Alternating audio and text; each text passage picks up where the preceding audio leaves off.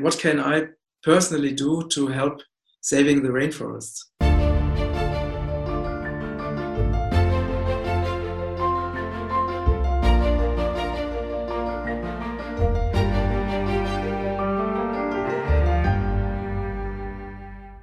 Matthias, first, welcome to the Mother Earth Heroes Show. Thank you. Guys, we are here with Matthias Langwasser, and he's really a guy who's pushes change for a long time already. He's followed his deep connection to nature, and I think that's just an amazing story because he lived for two years in the wilderness and he just ate what he found in nature. That's fantastic. And afterwards, he lived seven years um, on a par, far, far, far, uh, permaculture, Permaculture. uh, permaculture, I think you say it like this in English, uh, farm.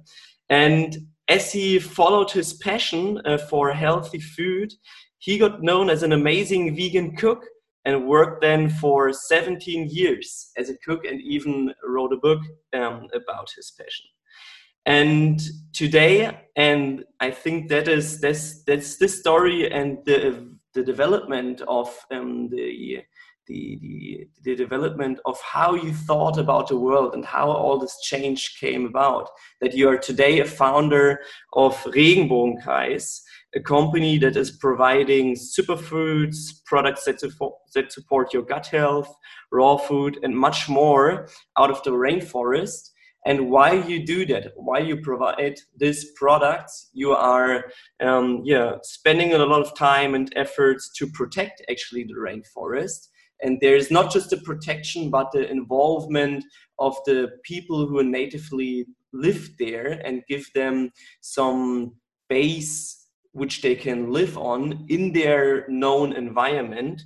All of that is what matthias did the last 20 or so years and now we are curious to learn about this whole process and yeah what your what your theory was. And that leads me to the first question.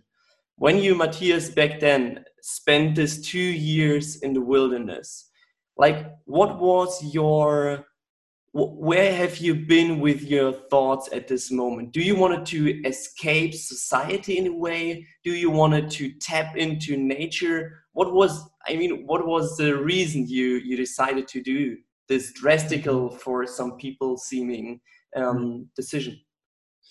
Um, i had uh, different reasons. One reason was to really deeply connect with nature to to live in nature. Another reason was i wanted to um, discover myself mm-hmm. i wanted to find out who i really am or what and mm-hmm. especially what my my mission is in life um, and I also wanted to escape uh, society.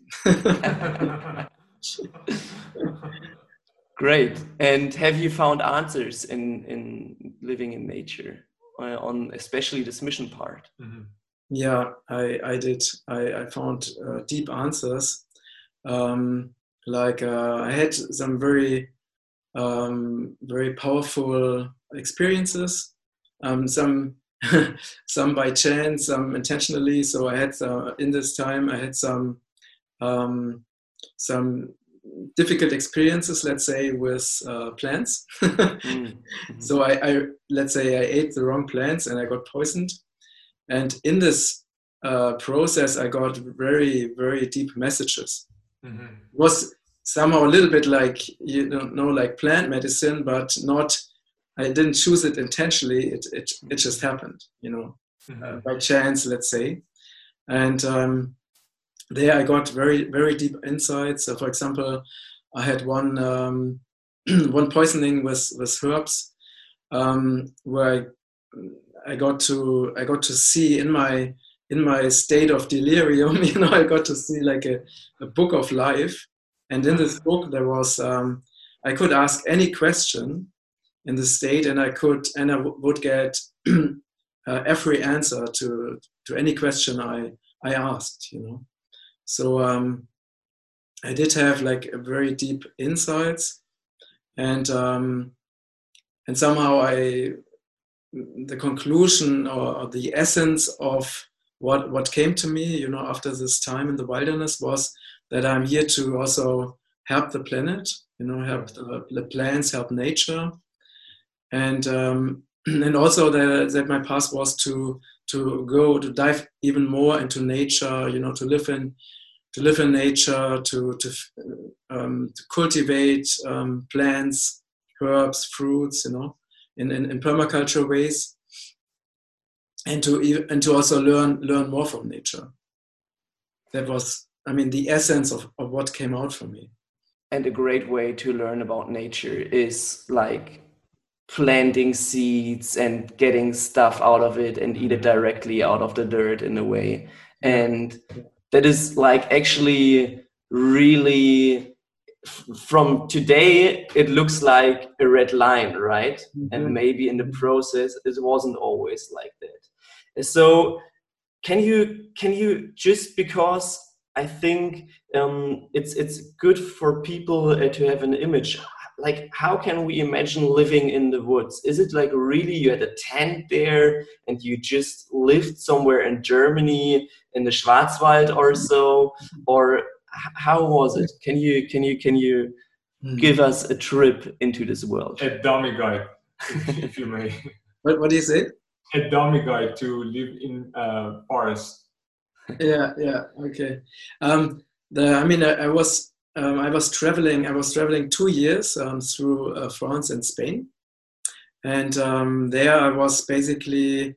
I had a um, I had a sleeping bag and a, a isomat, you know, and uh, and basically I didn't have much else, you know. I had like like a backpack and uh, very little clothes and no um, no electric things, no lightning, uh, no fire, um, just uh, no cooks, you know, no cooking material, anything. So I was just um, sleeping outside. Uh, the roof was uh, the sky, you know, and um, and I was um, and I learned to to live from from plants, you know. I mean, to I collected like um, nuts and fruits and herbs. And uh, I, in this and i also didn't prepare for that you know? So before i left i didn't read or study books on what to eat. So i just uh, found it out by intuition you know? Sometimes i was wrong i have to admit with my intuition. Um, so and that, yeah this way I, I ate like lots of almonds for example fig trees and i and was was also quite special um, I already had a, a, a, quite big consciousness on organic food and on vegan food at this time, and so I I never ate from normal conventional plantations, you know, mm-hmm. where they used a poison, you know, to treat the plants. So I always looked for, for example, for abundant old farmhouses or for abundant um, um, grapefruit, uh, no, not grapefruit, um, grape grape fields, you know. Um, and um, yeah, and the, the amazing amazing thing was that I that there was not one day on this trip where I didn't find something to eat. I always um, sometimes okay i had also times where i was quite hungry and i, I think i lost some weight um, but i never really starved you know so i every day i found something very great to eat and that was a, a beautiful experience. Fantastic. So out of this, like out of this two years, you found in a way your mission, which was something with connecting connecting to nature and bringing this wisdom in the world in a way which you experienced it, which you experienced for yourself uh, with doing permaculture and now you're experiencing not even just for you, but as well, you're giving the experience to other people with providing things Regenbogenkreis is selling. Um, when you think about today, where you are at today, mm-hmm. so there's always from, from at least our experience yeah. a theory of change you know like you started out regenbogenkreis mm-hmm. because you had some theory you saw something which needed to be changed. Right. And our question is like, when you initially started out with your venture you're currently having what was the thought you know like what was this initial thought um, where you thought oh man this really needs to change in this specific way and regenbogenkreis was born. Exactly. Yeah yeah. Um, the the main thought or the initial thought was um, how can what can i personally do to help saving the rainforests mm-hmm. you know? Um, so because uh, i I mean, there's many, many organizations, you know, who who help saving the rainforest, and there's also different different paths, you know, different methods, let's say, or approaches to that. And um, and I, for, for myself, I decided that I don't want to be someone who's protesting against destruction because I I personally, if I'm, I'm extremely sensitive, you know, and I love trees and forests so much. And when I deal, personally de- deal with destruction, I, I get into such a bad state that I lose uh, lots of energy, you know. So I also personally needed to find a way to, to do something which also which gives me energy rather uh, taking energy from me, you know.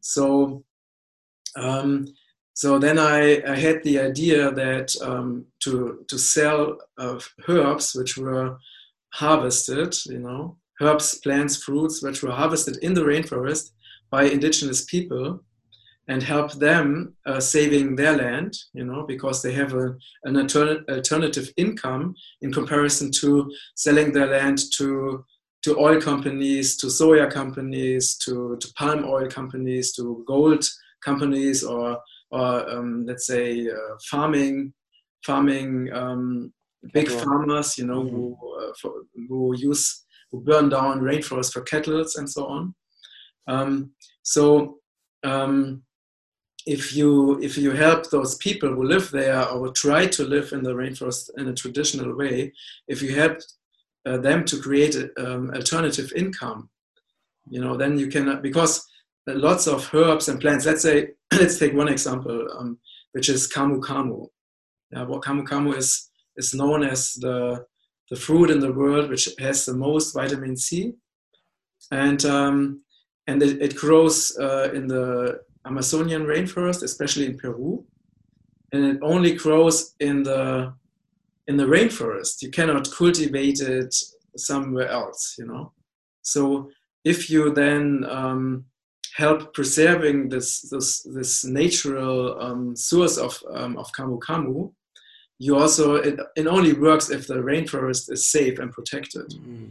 So in order to if you then um, if we buy and we of course look that we have the best quality, which is like you know um, sustainably harvested, you know, and which is uh, and which is fair trade, so the people are are paid in a fair way.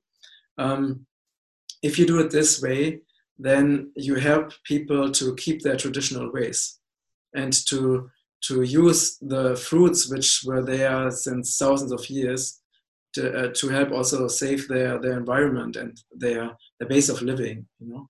And there's, there's just this is just one example. There are many other many other plants. We have a lot of plants from from peru. Um, and uh, so this is like one aspect of, of saving rainforest. And and the other aspect is that we said okay for every product we sell we um, so we make the price a little bit higher you know and then we we take um, an amount for every product we sell and we help uh, we work together with a with a organization which is um, uh, Tropen, um, Tropenwaldstiftung Oro and uh, so they they work together with uh, with, uh, with communities in um, in um, Ecuador, and uh, so with every product we sell, we help them buy buy rainforest and save their save their land. You know, so this way we uh, we save we help saving rainforest in in two ways. You know, so this to come back to your to your question this was uh, the main um, the main question I had. What can I personally do to help saving rainforest, also on a bigger scale, you know, because of course, if you do something alone, you have a little bit of impact. But if you reach hundreds of thousands of people, which we do now after 10 years of Regenbogenkreis, you know, then you have a, a big impact, you know. And, um, and then also another aspect was to, to bring vegan, vegan food, I mean, the knowledge about vegan diet into the world, um, into society, because um, vegan diet is also helping extremely saving rainforest, uh, what which what many people don't do not know, and also the uh, helping to to help people remember that we are dependent on nature and that we should treat nature as our mother, you know. And for example, we do it. We have on uh, on every product we have the sentence. Um, in Liebe und Dankbarkeit für die wundervollen Schätze äh, oder die wundervollen Pflanzen, welche unsere Mutter Erde uns schenkt. So in love and respect for the beautiful plants which our Mother Earth is uh, providing to us. So this is also it's on, on one level it's energizing the product because the energy of love and thankfulness goes into the product um, and on the other hand, it helps people remember that we should not only just take from nature, that we consciously, uh, with respect, you know, um, take the plants, take uh, that we do not take things for granted, you know. What I really love about the story is this triangle, um, which is manifested in a company, in a uh, economically working company mm-hmm. of helping the yeah indigene people with giving them um, an, an, an, base of which they can live on by yeah bringing out of this amazing things out of the rainforest in a sustainable way on the other hand there is a company um, in in germany where people can work and people can live from and then even productive rainforest, yeah. like this triangle, which is an amazing evidence again how we can use the system we are currently living in right. and it provides everything to do good in the world. Mm-hmm. And what I wonder and what better than I uh, wondered in the preparation is how the decision um, came to make an, a company out of it and not a non-profit or something else you know like what was this thought process? And have you had like what was your mindset um, to money as well? What was your relationship um, with money? Or and is your relationship and the meaning of money in this whole triangle? Mm-hmm. because it can live right? It's the blood which needs to flow in a exactly. way. Um, in the system. So like why a for profit and what role does money play in this whole system you're working in right now? Yeah yeah. For me um, always it always was like this and it's also now the same. Um, um, i have i mean i know i know i mean i, I studied the um, the circumstances in the world i mean i'm studying this since 30 years so i really know what's going on you know? And i know what uh, big companies and big governments what they do with with billions of money you know billions of dollars or euros. So um, but i also know that you can also do good things with money. I'm also pretty aware that money is also produced. I mean it's made by governments also in order to control people or in order to to make their power stronger. I mean i'm also pretty aware of that. And i still think that it's also um, a form of energy.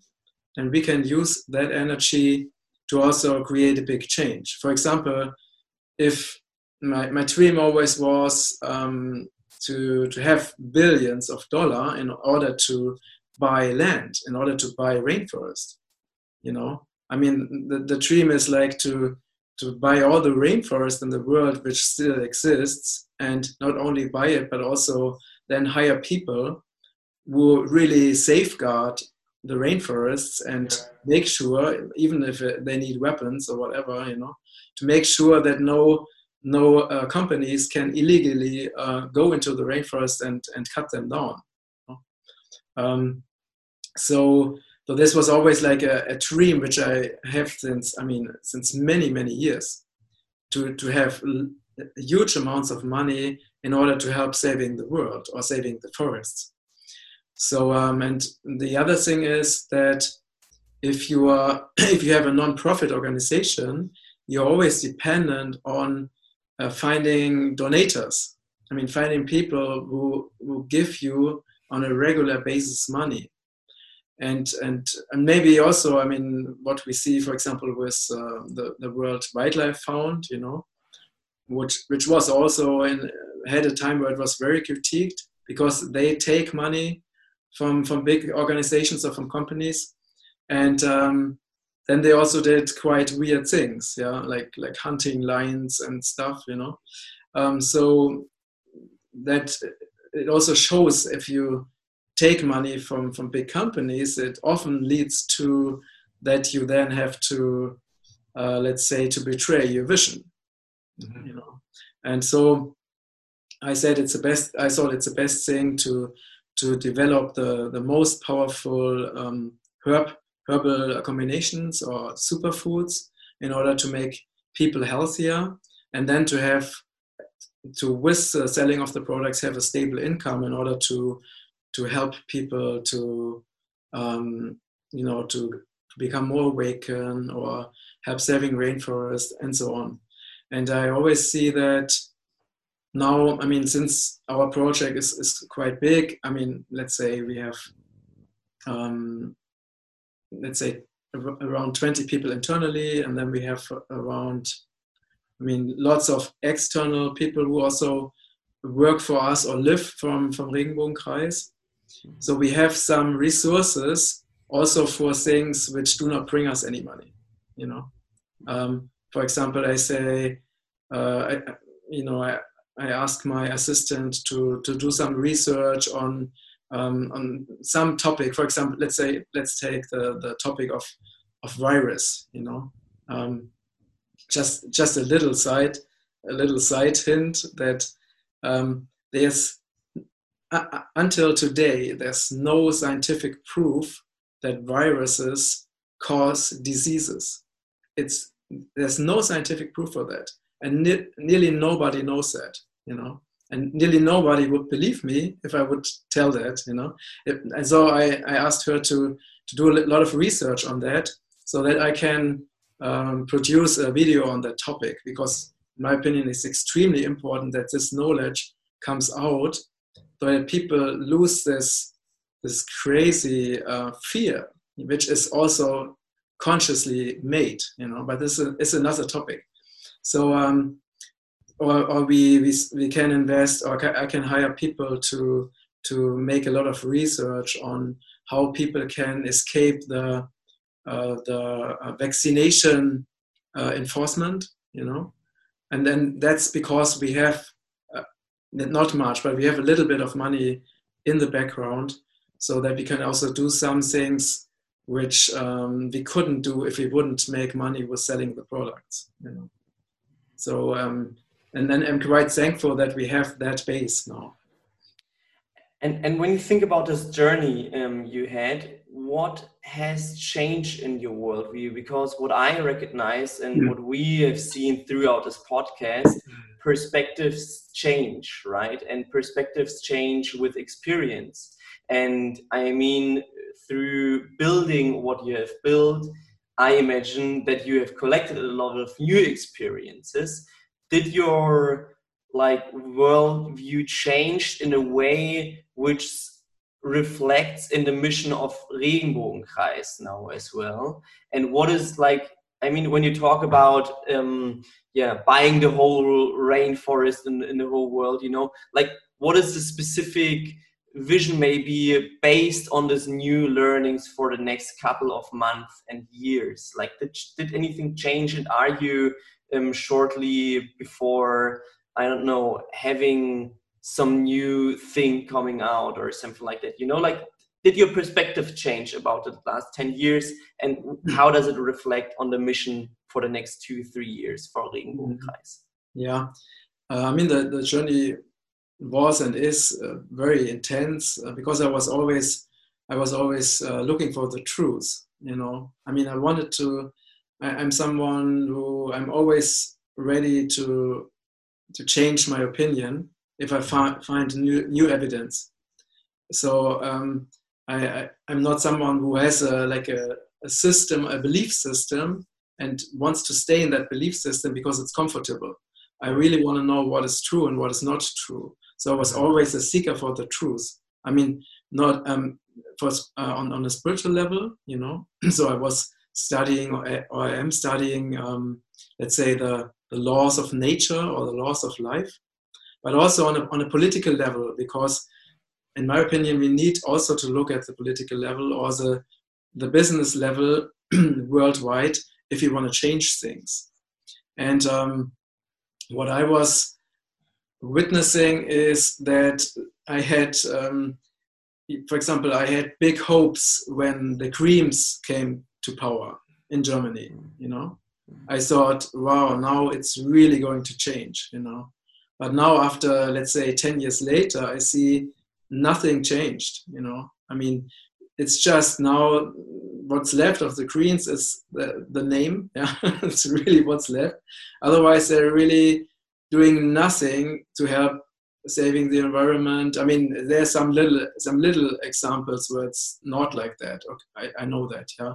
But in general, they're totally they were totally bought by the system. You know, now they're even promoting uh, the pharmaceutical companies. You know, um, it, it's really uh, it's it's a little bit sad to witness. So I well now I can also see that a lot of green ideas are used just to to keep on with destroying nature yeah so now it's like uh, because it's it's like a trend to be let's say alternative to be uh, they all use the, the phrases of um, uh, what's what's the name uh, of being sustainable and so on it, it's a big it's a big trend and it's very in to do that you know but I mean, in my opinion, we, we, the only thing what matters is at the end is the result.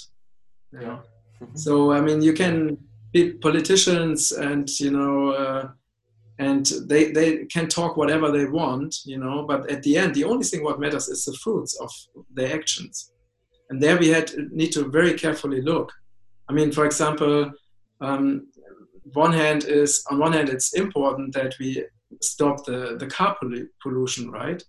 But then if we produce electric cars and we don't look at um, what happens oh, in order to, to produce the, the, the echoes, you know, for the electric cars, which is like a, a huge nature destruction in, for example, in, in uh, South America. Um, that, that's not, we have to look at the whole picture. And that's very, in my opinion, very, very important. And um, so, and we need to be, let's say, in 10 years ago or 20 years ago, it was, it was, everything was very clear, you know? Like you had the, for example, you had the conservatives and the conservatives, conservatives, they hated nature protection yeah they always worked like the cdu they always worked against everything which had to do with nature protection and then the Greens and the, let's say the left wings of the of the socialists, the SPD, they worked for good things. It looked like it at least, yeah. But now the whole thing is totally mixed up, and you need to very carefully look who says what and and, and then especially what they do. Um, and so we need to be, or let's say the people who, who really want to, who not who do not only pretend to to that they want to change the world, but they who mean it from the heart. You know, they need to look very carefully at what people really do. And um, so, in a way, it's it's not as, in my opinion, it's not as black and white anymore as it as it seemed to be. Or black and green. black and green. um, yeah. So. Um, and uh, and there's many i mean there's what also changed is for example, I mean, the vegan movement became very, very strong, you know. So there's like, which is really great that so many people are, are conscious about what they're eating or what what they their diet, how their their diet might, may affect um, the world or nature or animals, and um, and there's also a big consciousness on alternative living, especially or let's say on on uh, sustainable living, especially in Europe or in Germany, also in the States, and um, so that is a, a great development on but we also need to see that uh, concerning destruction, a, dist- a destruction of nature, that is still going on. That didn't change, you know. Mm. Um, so we, we really need to, um, in my opinion, help help um, people to to wake up, you know, and and to see that we need to protect our our life resources in order to be able to survive. And when and also on, on the other hand to behind the destruction. Mm-hmm. because there are forces behind that. It's not many things are not just happening by chance. They're intentionally created you know? Um, and that is also something we need to look at and we need to in my opinion really uh, change the political system and the society we're living in because it's not democratic even if it's we are told that you know it's yeah. that nothing democratic about the system yeah and we really need to change it mm-hmm. talking about i mean now we are on a on a big scale right Talk, we're talking about changing political systems we are talking about um, changing how certain companies yeah trade humanity and nature and uh, like our whole planet and all. And you talked about we need to wake up more people. And um, from my opinion there are like first i would not fully agree but we don't need to agree on that uh, on the whole political and what corporations do side. But what i agree is that more people need and will wake up in in some way. What does waking up means for you? Because i mean there are huge climate movements uh, at the moment going on right? It has like top priority even in and after corona um, which which yeah uh, took a lot of focus of of people in boardrooms. Sustainability still had a huge priority at least i felt like that through the podcast and through talking to people. And there are even things talked about on a big political level, like something that, like the Great Reset, where yes, CEOs, politicians, all kind of people think about how we not go back to an economical system we have lived in before Corona, but we actually use this shutting down of the system of Corona to rethink a lot of things and to build it up better um, mm-hmm. from there where we are. So I have the feeling, and the question is, I have the feeling there are waking up a lot of people in certain ways. You know, maybe it's not the, the, the right or the best way, but at least there isn't an awakening. So what do you mean with we need to wake more people up? And is this waking up reflecting in the mission of Regenbogenkreis at the moment? Or is it more a personal mission besides Regenbogenkreis you're seeking out uh, at the moment? Um, yeah, first of all, um, I, I, totally agree with you. I mean, there's of course many many people and and uh, also uh, many companies who are um, you know who are dealing with those questions and you know and rethinking lots of things um, so there's a there's a big awakening or a big awakening happening already which is really great. Um, um, on the other hand so what and, and what i mean with waking up is this coming really coming back to nature you know to that we really um, understand that it's because for example, my experience is you can only protect something if you know it and if you love it. Yeah, if you if you live in a let's say in a mind world, in a mind world where it's where everything is on a on a logical level, you know, um, but you don't you didn't experience, for example, the connection to an old tree with an old tree, um, then you you you don't know that connection, and you cannot really um, you will not you cannot love it because you don't know it, and if you don't know it, it's not so close to you. It's just a, something very emotional, you know. So um, people, in my opinion, people need to feel that we are not separated. We are not separated from nature. We are not separated from others, and we are we are all connected. And every action we take is affecting others, yeah, in, in a good way or in a bad way. So um, I'm talking about this uh, waking up on a let's say on a spiritual level, but also on an emotional level. Um, to, for ex- I mean, just give you a very practical example if you if you produce a lot of rubbish, you know, and you throw this rubbish into a container, and then once per week the rubbish is is brought away somewhere and is burned or whatever, or it's sold to Africa, whatever it is, you know, it's the rubbish is where you don't see the effects of your action. But for example, if you if there's no rubbish transportation, and you need to keep that rubbish at your house. You will very carefully think about how many rubbish you will produce in the future mm-hmm. because you it stinks you know it looks ugly it smells uh, so you have the direct effect and um, in, in this in this world we live in right now which is so let's say so civilized you know um, we often don't see the effects of our actions because um, it's not direct, you know. So um, that's something what I what I see as my mission to help people um, remember the connection with nature and also, for example, uh, how important it is to to save the trees, to save the forests, to save especially the old trees, also in our country, you know, which which were grown since hundreds of years and um, and I, I, saw a lot of them disappear in my life, you know, uh, just for no reason, just because they were in the way or whatever.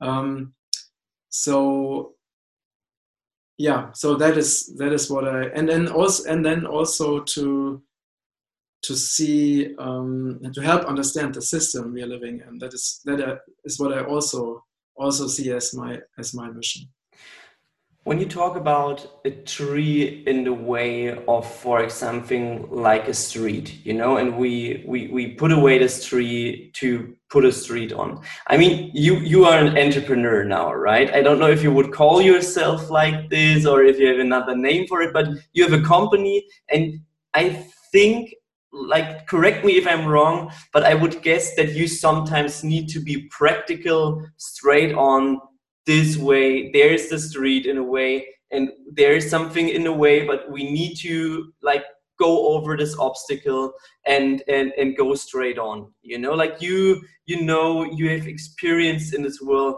what practicality is and that there needs to be a, a result mm-hmm. in the end and i wonder how you connect this this this this attitude of like you know the, the, this attitude of hey when there is a tree in the way build the street around and don't cut a tree and build like how you connect this attitude with the practicality our lives and especially our lives as entrepreneurs and as people who really want to push big things forward mm-hmm. how you connect this both worlds you know if like just do just do I see a difference, or do you see there a stretch sometimes as well between both of these worlds? Mm-hmm. Yeah, it is. Uh, sometimes it is really a challenge, you know, um, because like we, I, I did build this company, and this company is in this system, in this society, in this economy world, and um, and we need to, in order to pay the uh, the loans, no, not the loans, what do you say? Um, the uh, the salaries. In order to, to pay the salaries, we need to make a certain amount of money every month. You know, and um, so it's it's a very it's very and for for example when I started when I started the company I was I was like I had this idea of all the people you know who work with me they are my friends you know we are like a big community we decide everything together and uh, it will be just wonderful you know and everyone is heard and so on and so I started with this in a, in a quite naive way and it really it didn't work out at all it just didn't work it was a disaster, you know, because uh, I mean, I even had had. Uh, I give you I give you a funny example, you know. I, so I was I was um, at this time we had uh, at the beginning we did everything ourselves. You know, we produced the products, we we uh, packed the packages and did send it out to customers and so on. So I was uh, I was there, and we had at this time we had at this point we had like 25 people and um, there was one one woman, um, very spiritual, and she was always walking around, you know, talking to people. And I said to her, "Listen, um, what about working?" You know. And then she said, "My mission is to spread good vibes." You know. and that was it's like a, a, typical example you know a lot of people who came to us they thought wow let's go to Regenbogenkreis. There, everything is different. You know, we can be really alternative. Um, we meditate in the mornings. We meditate in, at noon. We meditate in the evening. Yeah, in between some fun. Some packages got sent away. you know, so it's like, um, it's. I mean, it really. You know, I even came to a. I mean, after some years, I even came to a point when I when I was on on hiring you know i needed to hire some new people i said if they say they are spiritual i, wa- I will not hire them yeah so how do you connect this today? Like i mean it looks like you went through the struggle and you found some conclusion out of it. I, of course it's never finished but you, what is the conclusion today um, out of this mess in, in a way? Yeah. So though the con- uh, conclu- the conclusion is that uh, in order to to have a, a, successful business, you know, you need to be extremely clear. You need to be extremely clear in the outside, but also in the inside. Uh, for example, now we have like for every for every process in the company, we have a written.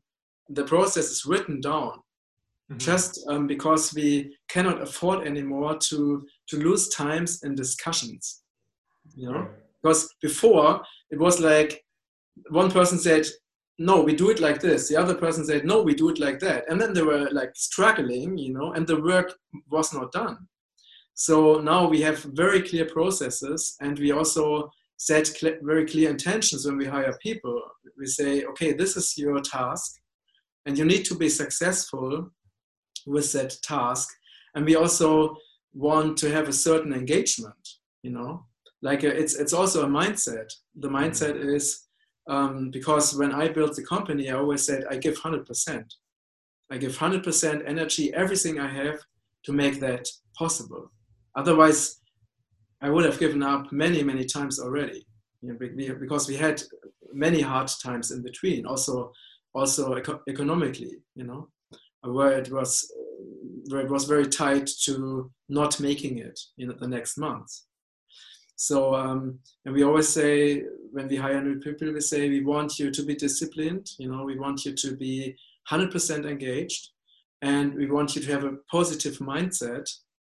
Like, for example, if there is a problem, you um, talk to us and you give us uh, an idea how we can solve the problem but mm-hmm. you're not someone who doesn't talk and then in the back says well they are you know they are shit you know matthias is not what i mean I also, and i experienced it that people said i'm i that i do i would not walk my talk right? Because um they thought i would be nicer you know? The thing is i am extremely nice but uh, i need also need to protect the project. Yeah, and if people um, do not, I mean, we, we pay, let's say, for one person we need to pay like let's say 3000 euros per month you know? Right. and that person needs to produce that money at least. Otherwise it, it financially doesn't work. I mean it's just we live in that business world. I cannot change it right now you know? So um and it, seriously i mean probably it would be different if we would have, have like millions of euros over which we don't. So we need to look very carefully that every area in the company is productive and if, is also is also efficient. So uh, and and at the same time, and that is uh, the business side, you know, and at the same time, let's let's say the emotional, the spiritual side is that we um, do everything that the people are happy. Like Yeah. they get the superfoods for free, you know. We have potlucks. Uh, they get um, and and we always say, hey, listen, if you, you have anything you need, come to us. Uh, we we will help you. We can solve anything, but we need to talk about it. You know. Mhm. So um, I always encourage people. I, I I thank them for their efforts. You know. So it's it's like a it's like a mix of being very clear and also I also needed to learn to lead and to also um, at some point say end of discussion i decide because uh, otherwise we will not uh, come to the to the end of this topic and we don't have time for that you know and at the same time to be open and loving and um, to i need really needed to bring that two worlds together you know and uh, and i also uh, i also did did uh, book a lot of coaching for that. You know, I mean, because uh, when I started the company, I was I was simply too nice. I couldn't say no, and it didn't work. So I needed to. I had, I had a coach. I had a coach, you know, and he and then I learned step by step, you know, to to set my borders, to say no, to also fire people. What was the beh- mindset behind not saying no? Because coming back again to this tree, I, like the, the, the thing how I see the world is that the people who build the street and cut down the tree face the same problem as you have faced by being so nice in the company and saying yes to everything and engaging in every discussions forever in a way. And and my question is how have like how have you solved this now in a way without going too over the edge, right? Which some people do then and be super hard and like go in the other direction. How you find this nice middle because I think that can teach a lot to all the people out there because we all need to find this middle, right? In the world we are living and the world we are wishing to have, and there are so many, yeah, uh, black and greens we are, have in us and in the world, you know, which we somehow need to bring together. How have you mastered this through your coachings and and, and stuff? I think one one thing uh, I uh, realized for myself is I, I do deeply believe that the energy which holds everything together is love, Right. and that that uh, our my highest goal is to be an expression of love. Mhm. And I learned that to really love is also to set borders sometimes if it's necessary and to also say no and to also sometimes fight against something or for something yeah? Um, maybe a little bit like this you know this sage uh, this tale of this tale of jesus you know? Mhm. went into the temple and he you know he uh, threw down the the tables and he you know he threw the the people who made money in the temple out you know? So he also there you could say he was not loving you know? But maybe he was extremely loving at this moment where he showed those people that this is not the right way. Um, and that's that's the thing for me. For example one important thing is when i when i work with um, with people also because in my company I, I work with people of course also on an emotional level or on a personal level. And i know that that everyone wants to be seen. Yeah people want want to be seen and they want to be heard and that is extremely as the same as children you know and um, that's the most important thing. So, for example, I learned um, if I make choices, uh, decisions where I say now you do it, you have to do it like this, yeah. And uh, let's say five years ago, I just said this is the decision, do it, yeah. Now I say now I explain why I why this is the decision, you know. Uh, so I, I say I decided this because of this and this and this. And that's because people need to understand what our, let's say, we, the leaders in the company, yeah, I mean, there's two more beside me. Um, they need to understand why we uh, made certain decisions. So, because if they do not understand it, then they they have like suggestions of we might be wrong, you know, we might not listen to them, we might not uh, take them uh, uh, take them into our considerations and so on. And um, and that's one thing what I really learned uh, to to um, to set the border if it's necessary, but also explain why and to not be super hard, to be just um, to just say this is my border and because, and I still for me, you're still a great person. It doesn't have to do anything with you. It's not personal. You know what I mean? I really like this thought of um, setting borders with the initial thought of being loving, being nice, being kind, which doesn't mean, I mean, that's a perception maybe we humans as well have that love means not setting border, right? But maybe, as you said, especially when you're loving, it means setting borders and being crystal clear with the pers- people and persons around around you.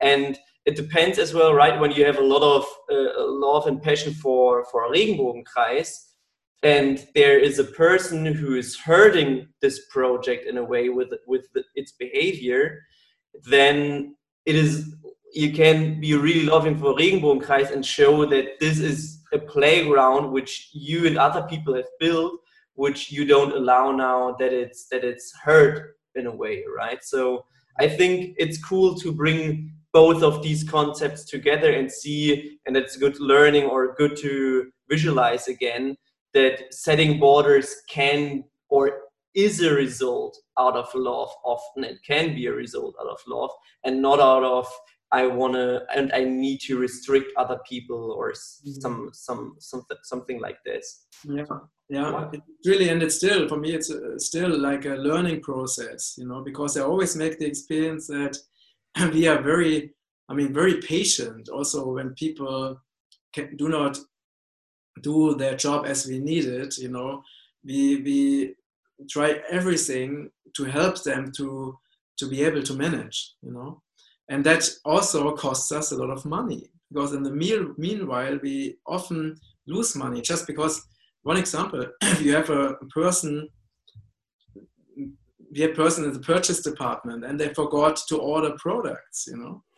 So then the products were not on stock, which meant that the we, we lost a lot of money just because the products were not there. So the, some for this person it might have looked as a little mistake, but this little mistake costed us a lot of money which we didn't have.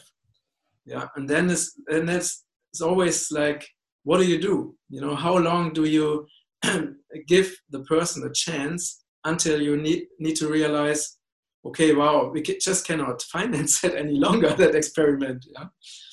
And um and that's and i think if i would have been more hard i would have probably would have uh, made more income yeah? yeah but on the other hand that I can't, I don't want to be hard. So it's always, I'm, I'm still always finding to, trying to find a balance, you know. Uh, Matthias, I have a curiosity. So, um, so when we did our research and we were like really blown away by what you have done, it's, you know, to basically you follow your passion for the past 25 years 30 years just a long journey like you know so many entrepreneurs would quit in the second third year fourth year so it means that you know it shows a lot of like unique characteristic of you um so so this is my personal curiosity, and I would like to ask from you because I don't have an answer for it. When I look at the future, right? The future obviously is not bright as we if things go continue going on this path right? So as an entrepreneur who has a business whose mission is to save rainforest how do you keep yourself hopeful? Mm-hmm. how do and just are, when you look at the future are you hopeful do you have hopes and you, you know please give me a really a, a answer that I could just like take it and like you know uh, use it to just really make myself um, use it in my personal life. And then, so that's part of one part of the question. The other part is maybe, maybe I can answer this first. Yeah. Yes. and then, then you ask the next question. Sure. Um, I always, I always give honest answers, so no worries. um, the thing is, this question which you just asked me is for me maybe one of the most important questions in my whole life. And i was always struggling with this my whole life. And i'm still i'm still struggling you know because um, um, i had times where i was totally depressed. Mm. i had times where i looked at nature destruction and i was depressed. I couldn't even get out of bed you know? Mm-hmm. so um, since also many years, I have a, a strong connection to um, to spirit beings, which I talk to. Um, and yeah, I mean that's another that's another story how I how I found them. But um, I, I t- since more than 20 years, I talk to them day, on a daily basis, and I always I, maybe maybe the same question you asked, I asked them maybe a thousand times, you know, over the last decades and um, and the answer always was, I mean, one answer is that we are creators, right? So um, we need to um, create the future which we want to experience consciously in our, let's say, in our consciousness, in our mind. So, in other words, if millions of people visualize the planet as a let's say is paradise yeah? Let's say the everyone lives in peace the forests are saved uh, we have permaculture everywhere and so on organic gardening and so on. Then then that has an immense power and the, the chance that this reality will manifest is extremely high because there are millions of people believe in it you know? On the contrary if millions of people visualize, or hundreds of millions of people visualize um, deserts, you know, like like rainforest destruction, like cities uh, out of concrete, which are everywhere. If we visualize this uh, consciously or subconsciously, the chance that we create a future like this is also very high. Mm. So, so I learned that even if it looks, let's say, even if it looks bad now, to consciously always focus on what I want uh, to experience in this world or how I want the world to look like. And, and then, in, because, and you can uh, take this down to the personal level. For example, I mean, to build a, to build a Regenbogenkreis, yeah?